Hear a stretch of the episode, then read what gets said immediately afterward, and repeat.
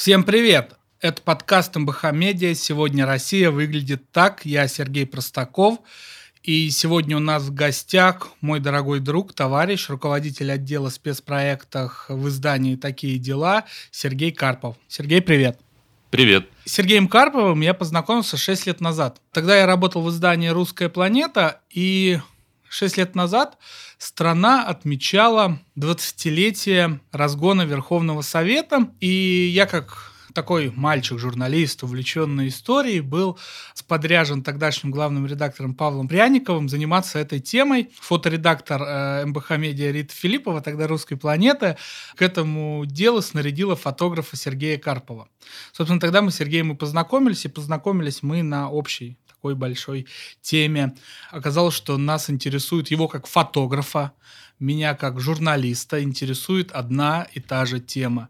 Тема исторической памяти, тема общественной памяти, тема того, как наше общество, как мы прямо сейчас осознаем себя здесь сейчас, но обернутыми в прошлое. История это настоящая, повернутая в прошлое. Вот. И с тех пор мы много чем с Сережей занимались подобным. Наверное, что-то вспомним сегодня в течение подкаста. Но Сергея я пригласил для того, чтобы поговорить сегодня о такой теме, как публичная история в России. Поясню для наших слушателей. Вот есть академическая история. В ней если э, господствуют ученые со своими методами, темами, исследовательскими вопросами, источниковедческой базой. А Публичная история – это когда общество, паблик, да, общество, э, само пытается, не будучи академическим, пытается написать свою собственную историю. И так получилось, что мы с Сергеем вот все 2010-е, каждый э, сначала вместе, потом раздельно, постоянно пытаемся рассказать вот эту коллективную историю, участвуем в ее написании. Собственно, об этом написании мы и поговорим. Первая часть нашего подкаста будет посвящена твоему новому проекту, который ты выпускаешь в таких делах, и мы поговорим немножечко о нем. Это подкаст, такого никогда не было. Не только подкаст. Подкаст – это одна из частей этого проекта. Расскажи. Проект действительно называется «Такого никогда не было». Когда мы сталкиваемся с этой фразой вне контекста, вернее, в контексте просто общественной жизни в России, мы тут же вспоминаем Виктора Степановича и, и как бы смеемся, и, и в нас рождается некоторые... Черномырдина. Черномырдина, да. Такого никогда не было, и вот опять. Но в нашем случае эта фраза несет совершенно иной характер. Мы в духе такого, я уж не знаю, как модерна, постмодерна или метамодерна, решили, что эта фраза должна обозначать нечто иное. И в нашем случае эта фраза означает столкновение личного человека с чем-то, что навсегда и безвозвратно изменил его, и он никогда не откатится в прежнее состояние. Собственно, эти, эти ситуации, эти случаи мы пытаемся исследовать внутри этого проекта. Первый сезон мы посвящаем чеченской и постчеченской травме, травме, связанной с терроризмом, с всем тем, чему свидетелями стали все мы. Я думаю, что те люди, которые начинали ходить в школу в те моменты, когда начинали взрывать э, метро, захватывать больницы, вводить войска и так далее, все прекрасно помнят, каким образом струилась на нас вся эта история из э, голубого ящика, и все мы помним, как, как это все возникает и появляется, и на самом деле все бесследно не проходит, это все превращается в некоторые фантомные боли, в некоторые страхи, которые не позволяют нам говорить о чем-то важном для того, чтобы то, о чем ты говоришь, для того, чтобы формировать свой исторический канон, канон событий, опираясь на которые ты, в общем-то, проявляешь некоторую свою идентичность, с одной стороны, с другой стороны, солидарность с другими людьми, которые разделяют твою позицию, идентичность и так далее. Собственно, проект состоит из двух частей. Первая часть — это действительно подкаст, в рамках которого мы разговариваем с людьми, пережившими очень субъективный, личный, частный опыт столкновения с террором или войнами чеченскими. И на самом деле то, о чем мы говорим в рамках подкаста, это классический такой психотерапевтический проект, в котором мы пытаемся озвучить некоторые страшные вещи для того, чтобы другие люди, послушав, поняли, что они не одиноки и попытались преодолеть эти страхи. Это первое. А второе, гораздо более сложное и гораздо более интересное для меня лично, потому что я никогда не выходил в эту зону. Это обращение к искусству, к художникам мы в этот понедельник, 9 сентября, объявили о том, что мы собираем заявки с э, художников, кем бы они ни были. Это могут быть медиа, артисты, театральные артисты, современные художники, перформансы и все что угодно. Мы пытаемся понять, а каким новым символическим языком мы вообще можем говорить об этом периоде, потому что если мы посмотрим на то, что происходит сейчас с нами, и на то, как мы говорим про чеченские конфликты, про теракты, мы увидим, что это очень сильно перенасыщенный объективацией язык. Мы увидим, что мы совершенно не даем права людям, которые живут в Чеченской Республике сегодня или жили когда-то, не отождествляться с боевиками мы совершенно точно перетягиваем палку вот в эту сторону, с одной стороны. С другой стороны, многие люди, следуя такой классической русской традиции, ой, да что там теребить, если там больно, вообще предпочитают забивать это в угол и не говорить об этом. Прекрасная книжка Александра Эткинда Кривое горе, да, э, в которой он описывает как раз эти фантомы, эти призраки, вампиры, как он их описывает и так далее, связанные с ГУЛАГом и непохороненными людьми и непроработанными в культуре массовыми захоронениями и так далее. Все это возникает у нас какими-то странными ростками, которые действительно мешают нам и действительно не позволяют нам как-то размышлять, каким-то образом осознавать себя как, как общность, как целостность. Это такая позиция 19 века, когда все эти наши воспоминания нас разделяют и властвуют над нами. Смотри, Сереж, прошедшие выборы в Москве, уже в канун там их голосования, многие называли, что если пойдут за Алексеем Анатольевичем умное голосование, то это скорее станет референдумом о поддержке лично Алексея Навального в Москве спустя 6 лет, там, после мэрских выборов. У меня, когда я услышал э, мини-подкаст, где ты призываешь делиться воспоминаниями и, и вот э, рассказал о приглашении художников, артистов, музыкантов э, к совместной работе над этим проговариванием, над этими травмами, у меня складывается ощущение, что ты запустил такой референдум о том, насколько э, современное российское общество, ну, скажем, в целом готово к этому диалогу. Вот у меня такой вопрос. А если вот этих воспоминаний и вот этих откликов будет слишком мало. Это будет означать, что общество не готово к диалогу, и все, что ты делал, мы с тобой делали, на самом-то деле в течение десятых годов оказалось напрасным, и вся эта публичная история ушла в трубу не больше, чем развлечение для самих же медийщиков. Ну, это очень крутое, конечно, э, сравнение, отождествление нашего проекта с э, референдумом памяти. Это очень так Референдум звучит памяти, здорово, да. да. А, не уверен, что я действительно прогнозировал и планировал это, и не уверен, что это совершилось или совершится. А, но все-таки нужно отдавать себе отчет, что как бы мы, любая медиа-среда существует в формате некоторого бабла, в котором ты как бы понимаешь, что происходит, а когда ты выходишь за рамки бабла, ты не очень врубаешься, что там творится. Моя позиция очень простая. А, мне кажется, что два года назад нельзя было запускать такой проект.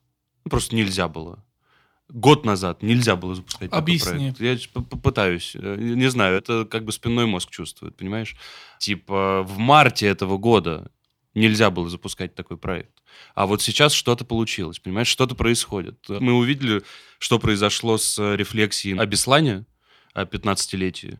Это же фантастические свидетельства, невероятная работа, которую делают огромное количество совершенно разных инди-журналистов, совершенно плюя на конкуренцию. Не в конкуренции вопрос. Вопрос в том, что назрел запрос. И этот запрос формирует не Юрий Дудь, и не Ксения Собчак, и не такие дела. Понимаешь? Этот запрос не вербализован текстом «дайте нам все знать про Беслан». Не про это. Но, э, я не знаю, как-то вот все, все камушки в одну кубышку сложились, и людям просто необходимо знать некоторые вещи для того, чтобы чувствовать себя общностью. Конкретно там со мной это все произошло, наверное, не в этом году, наверное, в прошлом году, когда э, случился э, пожар в Кемерово в Зимней Вишне.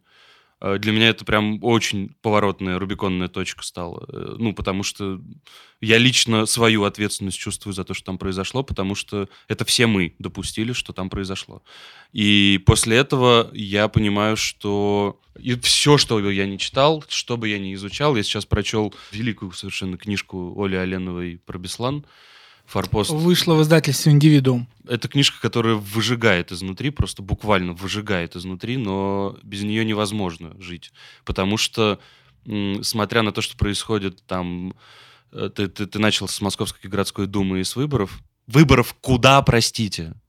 Ну, не существует такого органа власти. Теперь уже существует. Но, опять же, этот орган власти сейчас носит не знаковый, а символический характер по пирсу. Понимаешь? Понимаю. Здесь не существует никаких объективных вещей, которые могли бы хоть как-то э, решаться на уровне Московской городской думы. Но символический смысл Московская городская, городская дума приобрела сейчас гораздо больше, чем Государственная дума. На секундочку. В этом смысле я, я, я как бы все подвожу к тому, что а, до тех пор, пока мы не научимся дистанцироваться от э, нашего рутинного, от того, что происходит с нами в повседневности, не научимся наделять все эти вещи некоторыми иными смыслами, то, что сделали ФБК и его, их компания, не только их компания, но всех этих независимых кандидатов с э, МГД, мы так и будем жить в стране, которая не принадлежит никому. Никому. И, собственно, то, что мы делаем с тобой в рамках изучения исторического процесса постсоветской России, в рамках того, каким образом это все существует, с чем люди вообще живут все это время, это же невероятная катастрофа сознания просто у людей, которым сейчас 50 лет. Они в, соз- в сознательном, более чем сознательном возрасте навсегда потеряли все, что у них было. И как им существовать сейчас? Это же невероятно. Ну, знаешь, это как э, у меня происходит постоянно споры с моими родителями, когда они начинают говорить там, у меня отец очень любит тост за нашу советскую родину, и если я в плохом настроении, я начинаю его в этом смысле подкалывать. А где ты был в декабре 91 -го года, когда твою родину сдавали, папа? Это очень бесит этот вопрос, потому что он на самом деле болезненный, потому что никто не жалел, как мне кажется, в 91 году об этом слове Потому что казалось тогда, что вот сейчас мы освободимся от этого коммунистического наследия, разойдемся по своим домам, и вдруг неожиданно жизнь наладится. Но жизнь не наладилась.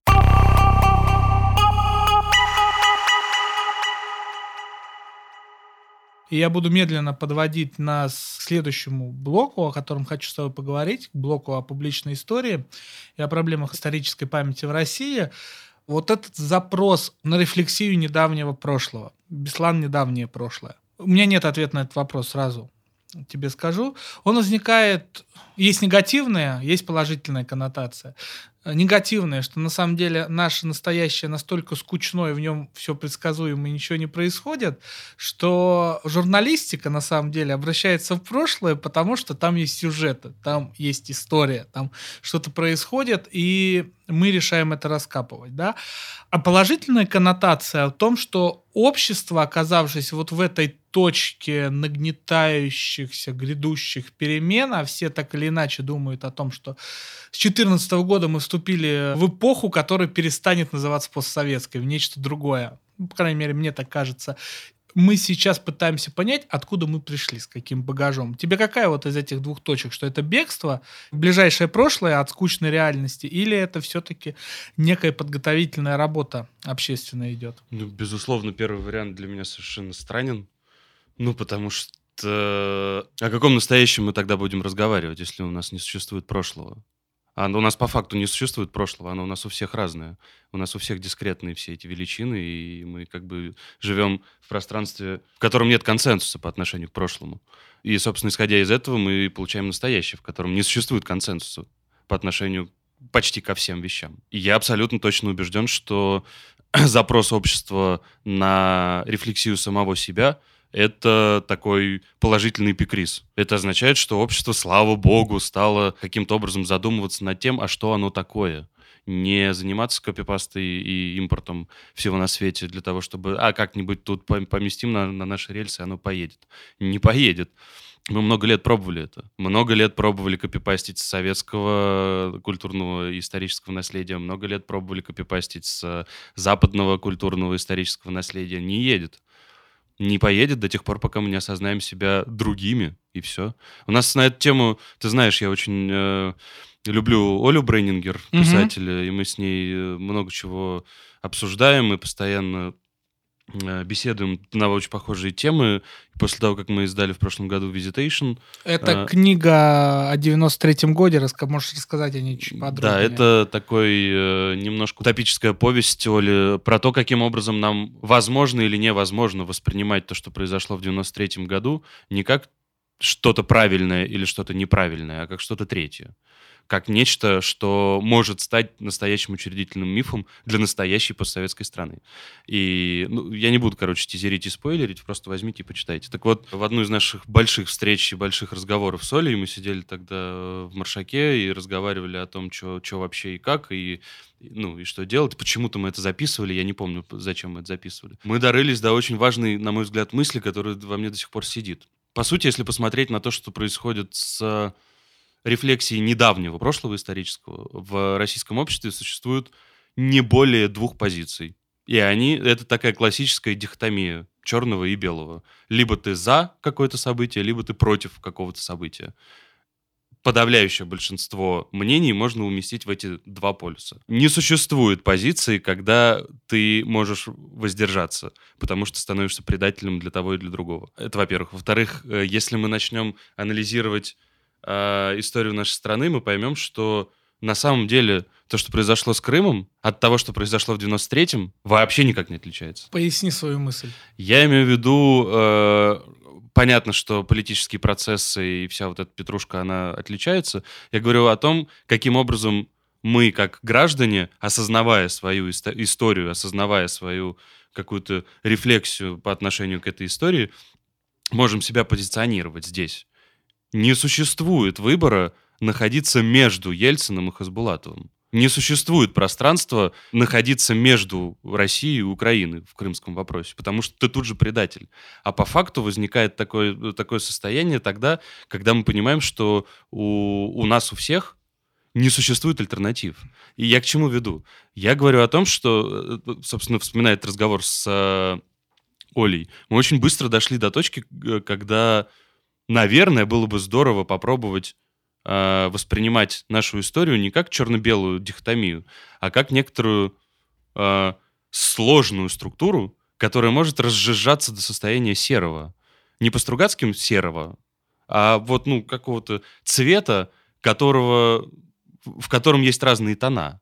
Это делает нашу жизнь сложнее, безусловно, и восприятие нашей истории, безусловно. Но самое важное, знаешь, до чего мы допетрили? Самое важное, что Оля произнесла. А почему мы взяли вообще, что серое можно получить только из черного и из белого? Понимаешь? На самом деле, если мы будем размышлять о 93-м годе и пытаться понять, а где зерно вот, это, вот тех мыслей, которые у нас с тобой в частности возникают, мы поймем, что они возникают в очень банальной и простой советско-российской дихотомии. Вот и все. Может быть, стоит как-то существовать в пространстве другой реальности немножечко и пытаться понять и осмыслить то, что происходит с твоей страной немножечко иначе? Знаешь, э, мне хочется с тобой поспорить. Да, давай. Пример Беслана, о котором ты говоришь. Это недавнее прошлое, наше недавнее прошлое, и вот о нем выходят разные фильмы. И прямо скажем, и прямо скажем, что я вот еще не смотрел фильм Собчак, но смотрел Дудя и смотрел новую газету. И там нету на самом деле. Дуть чуть поближе к серому, новое совсем далеко от серого, да. Э, Все-таки там есть определенная позиция по отношению к действию. Это то событие, в котором не может быть другой позиции. А... Это, это, это событие абсолютного Нет, зла. я хочу свою мысль пояснить. Э, но это вот бесланский опыт.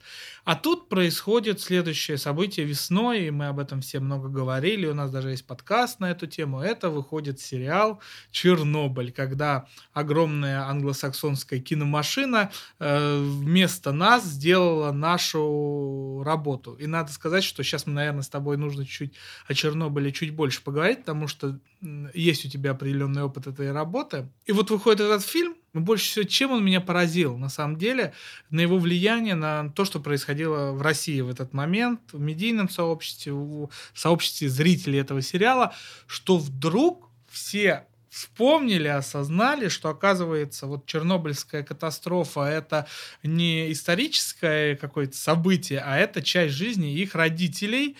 Их родители обратились к этому опыту, и все это поговорили, пообсуждали что мне в этой истории понравилось? Мне в этой истории понравилось что, то, о чем ты говоришь. Собственно, серость. Что сделаны уроки из истории, не сделаны истории. Мы помним, что согласно Ключевскому история ничему не учит, а только наказывает за невыученные уроки. Но это был спокойный разговор. Издания публиковали воспоминания с родителями, поясняли там стыдные вопросы о Чернобыле, все смотрели Чернобыль. К чему я веду? Тебе не кажется, что разговор об истории менее 30 лет и вот 93 год здесь отправная точка, он просто невозможен в серых тонах в силу того, что это текущая политическая прям повестка. Ну, потому, объясню. Потому что вот ты подходишь к 93 году, я хочу занять какую-то серую позицию в отношении нее, но вот у меня позиция такая, что э, все плохое, что происходит в России там с политическим режимом, происходит из, из, из 93 -го года. У меня есть эта позиция. Она определенного там цвета, не серого в твоей, в твоей метафорике. Про Беслан я тебе сказал. То же самое про Курск. Ты, уже говоря о зимней вишне, заговорил о личной ответственности. Не можешь ты серо это событие. Так вот, тебе не кажется, что публичная история, которой мы с тобой занимаемся, она просто невозможна в пределах 30 лет. Как, ну, 25, потому что как только мы упираемся в блок того, то, что от событий, произошедших совсем недавно, еще зависят живые участники, и они не то чтобы как ветераны дремлют, а все-таки большинство ликвидаторов Чернобыля уже близко к пенсионному возрасту, самым младшим, то не получится никакого серого разговора так много ты всего сказал, я пытаюсь понять, с чего мне начать отвечать. Ну, во-первых, теракту со всемирными торговыми центрами нет еще 20. Давай спросим у американцев, насколько возможно говорить вообще о недавней истории. Мы все помним, что через два года после теракта появилось три фильма, которые рефлексируют это все. Это гиперважно. Что мы помним про Беслан в этом отношении? Но в каких, с каких позиций говорится? Там же есть совершенно разные эти да, конечно, варианты. Конечно. И ультрапатриотические, республиканские, да, критические государства. И здорово, Но и это хорошо. не серая позиция, да, именно, которую именно, ты пытаешься... Конечно, конечно. Но я говорю не об этом. Я говорю о, о том, что серая позиция, кажется, появляется в тот момент, я здесь не очень сильный эксперт, когда поколение следом идущее начинает задумываться не о политических, экономических, социальных и каких-то угодно последствиях, а начинает ставить в, во главу угла ценность человеческой жизни. Ну, с этим То... у нас в стране Стоп. всегда были большие Бинго, проблемы. Бинго, именно. И ты посмотри, что происходит в этом году. В этом году Дудь конкретный Дудь. Один из главных два фильма. публичных историков Он сделал России. два фильма, же, да. в обоих из которых во главе угла стоит ценность человеческой жизни все, что мы знаем про 93 год до сего момента, вообще никак не рассматривает ценность человеческой жизни людей, которые там остались. Мы даже не знаем, сколько их там. Сколько человек было убито в 93 году в октябре? Ну, по Много разных данным 125, 128. Много разных мнений, понимаешь? И то, что происходило в «Зимней вишне», я здесь не очень разделяю э, тот э, кивок, который ты сейчас мне ну, переадресовал в обратку, когда я говорю о том, что я лично чувствую свою вину, а значит, я не могу находиться вот в этом состоянии серого. Да, да не именно. могу, да, не могу, но я именно потому, что ставлю ценность жизни всех этих людей, всех этих 60 человек, которые там погибли, во главу угла, у меня нету шанса себя оправдать, потому что это я допустил. И ты допустил, когда перебегаешь дорогу на красный свет. Это оно. Окей. Вот эти мелкие допущения. Возможно ли рефлексия по отношению к недавнему прошлому, анализ какой-то? Конечно, возможен. И, конечно, он происходит после такой вот этот а серый анализ, о котором я сейчас говорю, он происходит в тот момент, когда уже достаточно накоплено данных для того, чтобы устраивать объективные исследования и расследования, и они проведены. Это важно потому что любое отношение к тем или иным полярностям должно зиждиться на каких-то документальных свидетельствах, на каких-то фактиках, на каких-то, понимаешь?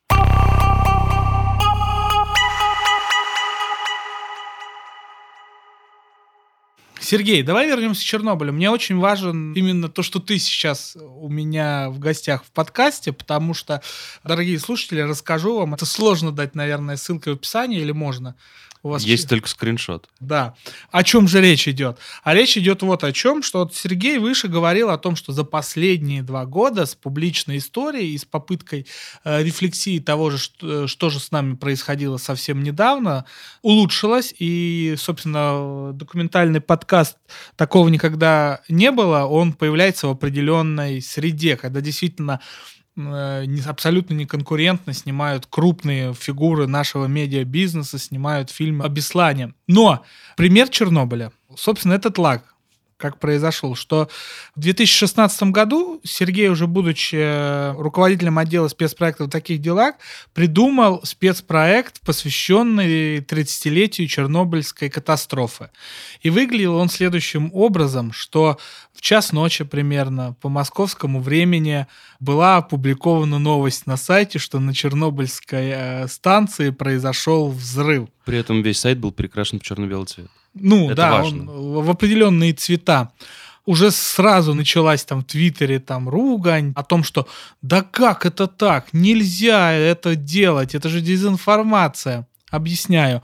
Суть была в том, то, что э, в этот день шли новости о Чернобыльской катастрофе в прямом эфире э, сайт «Такие дела», так как будто бы Чернобыльская катастрофа случилась в наше время, сейчас. А на сайт был перекрашен определенным образом, и внутри находились э, материалы, выходили в течение дня по посвященной катастрофе. К вечеру уже наконец-то появились э, положительные отзывы об этом спецпроекте, что это правильно, очень круто, современными медийными средствами бросают человека пережить непережитый, возможно, им опыт.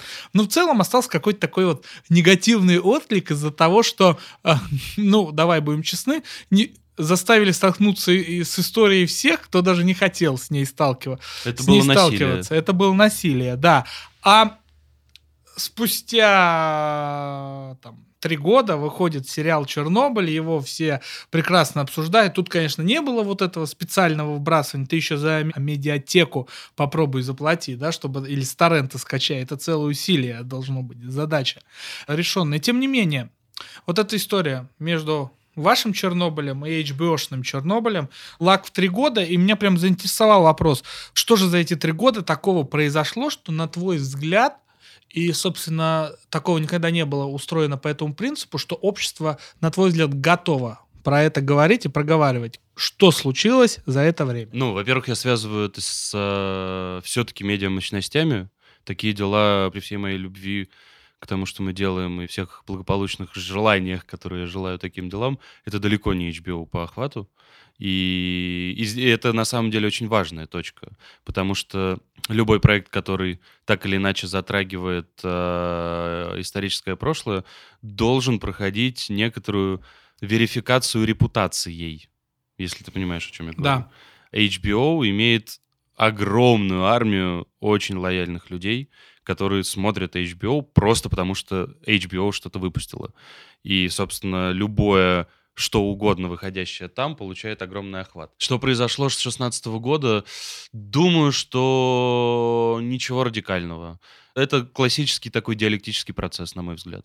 Начиная с 2016 года мы все погружены в примерно равнонаправленный вектор по всем позициям, которые происходят в нашем обществе касательно там, Крыма, Донбасса, касательно верховной власти, касательно кавказских, сибирских, там, северных, арктических политик, касательно культурного вектора развития и так далее. Я думаю, что просто какие-то опять же, все камушки свалились в одну кубышку, и произошел просто процесс накопления. Собственно, сериал «Чернобыль» стал обычным триггером, и все.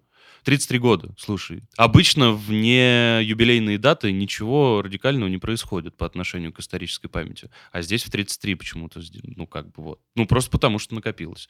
Причем э, это еще, ты очень важно подметил минут 20 назад, когда э, говорил первый раз о Чернобыле, что на Чернобыль посмотрели не мы, а на Чернобыль посмотрели нашими глазами, но другие. Причем э, это удивительная штука, это очень важная позиция, на мой взгляд. Именно нашими глазами, нашими, я имею в виду, поколением, которое живет сегодня и ждет, когда уже наконец-то что-то сменится, посмотрели на то, что происходило тогда, и те люди, которые не восприняли этот опыт, сквозь э, сериал «Чернобыль», скорее всего, относятся к э, тем людям, которые, в общем-то, не ждут перемен. Причем, знаешь, хочу подчеркнуть, что важно вспомнить было ваш спецпроект, потому что вы осовременили Чернобыльскую катастрофу. Как бы они вещали, если бы были тогда медиа, работали так, как они работают сейчас. А тут происходит э, катастрофа с радиацией в Северодвинске, и медиа вещают, в принципе, ровно так же, как и в 86 году. И мы до сих пор, по большому счету, не знаем, что там произошло. и Именно вот так. эти самые читаемые материалы про это, это материалы слухи. Да? Врачи рассказали, что им не, им не сказали, что пришли, приехали зараженные от радиации, там, пострадавшие.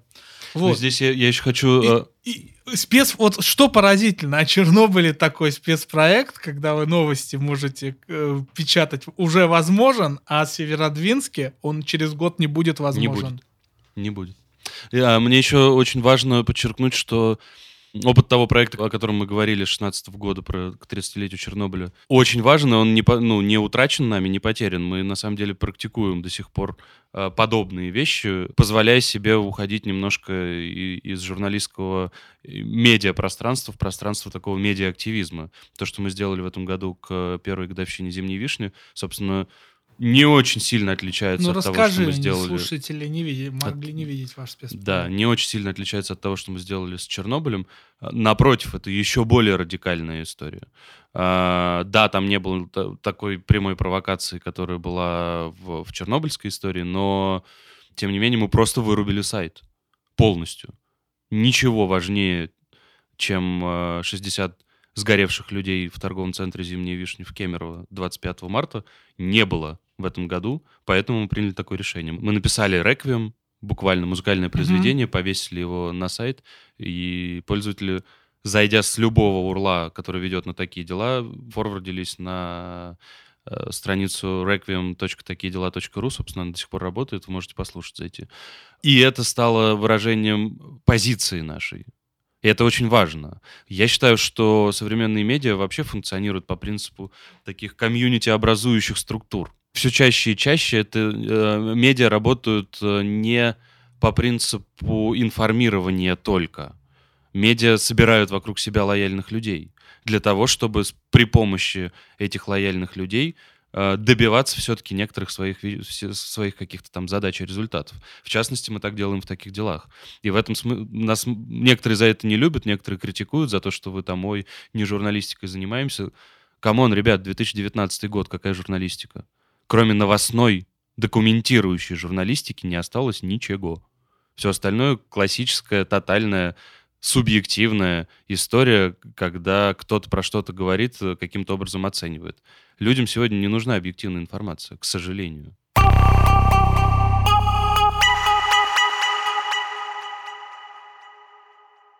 И, наверное, сейчас будет завершающая часть нашего подкаста, третья. Дорогие слушатели, напоминаю, что мы сегодня с руководителем отдела спецпроектов таких дел, фотографом Сергеем Карповым, разговаривали о э, публичной истории. То есть о той истории, которая делает само общество, вне академической истории, которую пишут профессиональные историки. И э, к этому моменту, наверное, у кого-то накопились вопросы типа, а Приведите примеры, кроме там Дудя, сериала «Чернобыль» и, и некоторых спецпроектов таких дел об этой публичной истории. Об этом я и хочу поговорить. Но немножечко порекламирую нас с тобой, куда же без этого, да? Вернусь Опять. на, да, вернусь в начало подкаста, когда мы э, говорили про 93-й год, когда мы с Сергеем познакомились. Мы в течение два года подряд этим занимались и э, долго, на самом деле, с Сергеем разными путями, но уже все ближе и ближе друг к другу шли э, к теме того, то, чтобы отрефлексировать постсоветскую Россию как нашу общую родину, как наш общий опыт, потому что что другого опыта у нас нету. Мы не можем апеллировать к советскому, мы не знаем, какое у нас будет будущее, а уж какое-нибудь царская Россия, она проходит по той же линии, по которой там Иван Грозный, царь Хамурапи и римские цезари проходят. Так вот, и мы после очередной нашей съемки про 93 год у Останкина, когда мы снимали панихиду, стали снимать людей на черном фоне, портреты их участников, и записывали их интервью. Оттуда у нас вылился спецпроект «Последние 30», который мы запустили 23 апреля 85 года, приуроченный э, к 30-летию апрельского пленума ЦК КПСС, на котором э, Михаил Горбачев, архитектор перестройки, приходит приходит к власти. И у нас начинаются те самые перемены, наступление постсоветской истории, о которой мы говорим и в которой мы живем. И тогда мы с Сергеем попытались, наверное, где-то удачно, но, по крайней мере, точно очень хорошо, амбициозно, реально найти язык для того, чтобы все общество поговорило вместе о своем опыте. Э, мы снимали такие темы, как ислам, образование, субкультуры, город. Э, что там у нас еще было? Магия. В, выборы, магия. Э, у нас федерализм. У нас было очень много разных тем из разных сфер. Но там ссылка будет в описании, и очень важно было понять, как это выглядело, да, что это 10 интервью с непосредственными людьми, простыми, пережившими, каждый на своем рубеже свою историю, а рядом, собственно, академический ученый, который рефлексирует их опыт, описывает, и журналист, который это тоже рефлексирует на своем публицистическом рубеже. Это была очень амбициозная попытка. Дальше мы уже с Сергеем разошлись, э, каждый на своем рубеже работал, какие-то, например, МБХ мои спецпроекты, которые там я делал с нашей командой. 83 год, 89 год, э, можете тоже в описании посмотреть. Но к чему я веду? Что публичной истории очень много. Э, твои примеры, как это многократно упоминаемый Дудь говорил, да, говорит, назови топ трех рэперов прямо сейчас, назови топ э, проектов публичной истории прямо сейчас. За какой период? Ну, прямо сейчас, 2010 наверное. Я думаю, что самый важный проект в России, который занимается публичной историей, называется «Новое литературное обозрение». Ой. Потому что без этой институции вообще какой-либо разговор о публичной истории, мне кажется, совершенно бессмысленным. Ну, а, расскажи поподробнее. А, новое литературное обозрение является, на мой взгляд, самым главным транслятором исторического знания, современного исторического знания, а главное, методик а, познавания современной и недавней истории, собирающий вообще квинтэссенцию этого знания со всей планеты. Книги Алейды Асман, книги Светланы Боем, книги Э, не знаю, там Майкла Эткинда Ходорковского, Александра Эткинда, миллион там людей. Это, это все абсолютный фундамент для того, mm-hmm. чтобы мы могли вообще хоть как-то об этом говорить. Ты знаешь, я на самом деле, думая о том, о каких-то проектах, которые занимаются так или иначе публичной историей, наверное, из десятых годов и не назову ничего. А как же Зыгорь? Для меня это фокус. 17. Для меня это фокус. Для меня это не... Ну, это, знаешь... Э, я сейчас, ну, я, я, я, я, я сейчас постараюсь объяснить. Я сейчас постараюсь объяснить. Для меня то, что делает Зыгорь, э, очень интересно. Как для профессионала, в первую да. очередь. Для угу. меня очень интересен процесс э, его мышления, каким образом он умеет актуализировать как будто бы никому не нужную историю. Но по факту процесс э, этой актуализации это, это процесс сам в себе он не ведет ни к какому новому знанию. И для меня такой процесс совершенно странен. Ну, то есть... Э, э, э, и да, у этого процесса есть определенная задача. Нужно прийти к тем людям, которые об этом не думали. собственно, то же самое делает Дудь. Прийти к тем людям, которые об этом не думают. Ну, про Колыму точно. Про Беслан, да. наверное, все-таки другое. Э, надо просто отлежаться этому всему хотя бы угу. месяц. Но на самом деле, если посмотреть на то, что произошло после Колымы Дудевской, действительно огромное количество людей, молодых в первую очередь, впервые столкнулись с осознанием этого. Действительно огромное количество. Ну, такое осознание, которое им дает э, человек, которому они супер лояльны, их друг, рассказывает им о том, что, что это и как это происходило. А, и даже если учесть, э, что какой-то процент этих людей пошел э, углубляться и понимать, и анализировать, что, произох... что происходило на самом деле, я как бы не ручаюсь на 100%, но так вангую процентов на 80%, что если посмотреть качество знания, а самое важное качество персонального осознания ГУЛАГа, среди людей, которым сегодня 16, которые узнали про Колыму от Дудя, и среди людей, которые родились в 70-х годах, разницы не будет никакой. И в этом самая большая проблема. Проблема в том, что мы не двигаемся ни в какую сторону. Мы проговариваем одно и то же, как белка в колесе. И это важный процесс. Это важный процесс, который когда-нибудь превратится в некоторое новое обобщение. Как устроена историческая наука, ровно таким способом. То есть как-то так, я не знаю. Но если для, книжки для меня бы- на самом деле... Не, на самом деле, если книжки Брейнингера возвращаться, мне кажется, все идет к тому, что должна произойти революция памяти. Как я боюсь, что этого не произойдет. Я, Ну, не в том виде, конечно, как у нее, но некоторые... я то- надеюсь, что в таком виде вообще ничего не произойдет, потому что, ну, это как бы привет замятину. Ну, в некотором роде, да. Знаешь, наверное, сейчас под завершение хочу обсудить э, от публичной истории. Это очень много. Это очень много э, феноменов. Мы не можем это их ухва- ухватить по всем социальным сетям, по всему интернету и по не интернету разбросанным. Граффити, когда сейчас рисуют. Прости, пожалуйста, можно я, я, я, я вспомнил, я вспомнил одну вещь, которую бы я на самом деле отметил очень Да, сильно, и она давай. супер неочевидна. Да.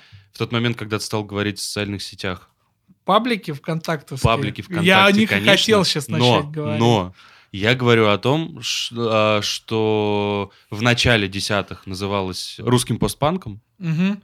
А, и сейчас э, обращение к э, этим синтепоповым э, и, мотивам и мелодиям 80-х Мгм. годов, для меня вот это является огромным примером того, каким образом культурная память, которая является частью публичной исторической памяти, может прорастать в людях, которые не осознают этого. Они И- просто обращаются к этому, потому что, сойдясь там, на этом фундаменте, они смогут вместе куда-то идти. Абсолютно. Очень хороший пример ты привел, но тем не менее, опять же, паблики во ВКонтакте в 2010 году это стали нашими институтами, Абсолютно. абсолютно исследовательскими. Вот паблик э, «Она развалилась» — это, безусловно, институт постсоветских исследований, которых в в России де-факто не существует. А паблик этот есть замечательный со своей там серией огромных пабликов. И, например, или другой паблик назову, э, нулевые, где просто выкладываются артефакты нулевых годов. И я вот просто вот не- недавно, вот буквально за час до записи подкаста, разговаривал с одним своим коллегой, который лазил по сайту со старыми фотографиями Москвы. Тоже публичная история. Люди приходят и вот выкладывают фотографии.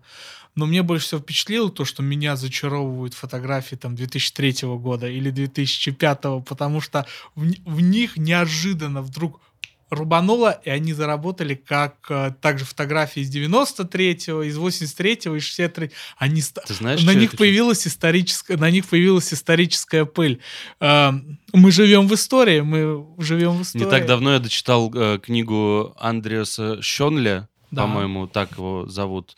Называется «Архитектура забвения». Мгм. Это книга, которая вышла в новом литературном обозрении. Э, Книга, в которой автор, это монография его, в которой он э, описывает отношение российской интеллигенции, в первую очередь, а стало быть, э, как зеркало российского общества через российскую интеллигенцию, к руинам. Да, отличная книжка, отрывок выходил на Эмбахамеде. А, и для меня дико задела а, история, которую он рассказывает про 19 век, начало 19 века, и про то, что а, какие-нибудь там Боротынский, Карамзин, Брюлов, Пушкин, Гоголь всем своим наследием обращаются к римским руинам в первую очередь. Он это объясняет тем, что они обращаются к руинам зарубежным, потому что своих нет. Буквально своих руин не сохранилось, потому что мы, как бы мы не хотели стремиться быть европейскими, в нас огромное количество азиатской культуры, культура тотального отрицания всего того, что было до нас. А все эти процессы э, смен династий, приходом Петра I и так далее, испепеляющие войны в той части э, страны, которая должна была бы хранить руины отношение к руине как к некоторому проявлению слабости, потому что все должно быть как в Лужковской Москве отполировано, и вот это вот все. Он объясняет это тем, что люди обращаются к западным кримским руинам, к Пиранезе, для того, чтобы присвоить их себе символически, и на них зиждется, и как, каким-то образом создавать свою культуру и свою культурную идентичность. И когда я прочел этот абзац, меня реально осенило. Я понял, что у меня-то мои руины есть мои руины — это хрущевочки, это конструктивизм, это... Ларьки. Ларечки, это... Коровнички. Знаю, э, э, это веб-сайты из 90-х годов. Вся вот эта история. И у меня, у меня есть эти руины. Мне не нужно никуда обращаться. И мне кажется, что это такое объяснение, почему вообще происходит этот подъем, происходил подъем там э, э рефлексии по отношению к постпанку сейчас, к 80-м годам и 90-м. Э, в последующем, я не знаю, наверное, все начнем... Руки вверх. Как, как, как косые челочки носить лет через 5-8.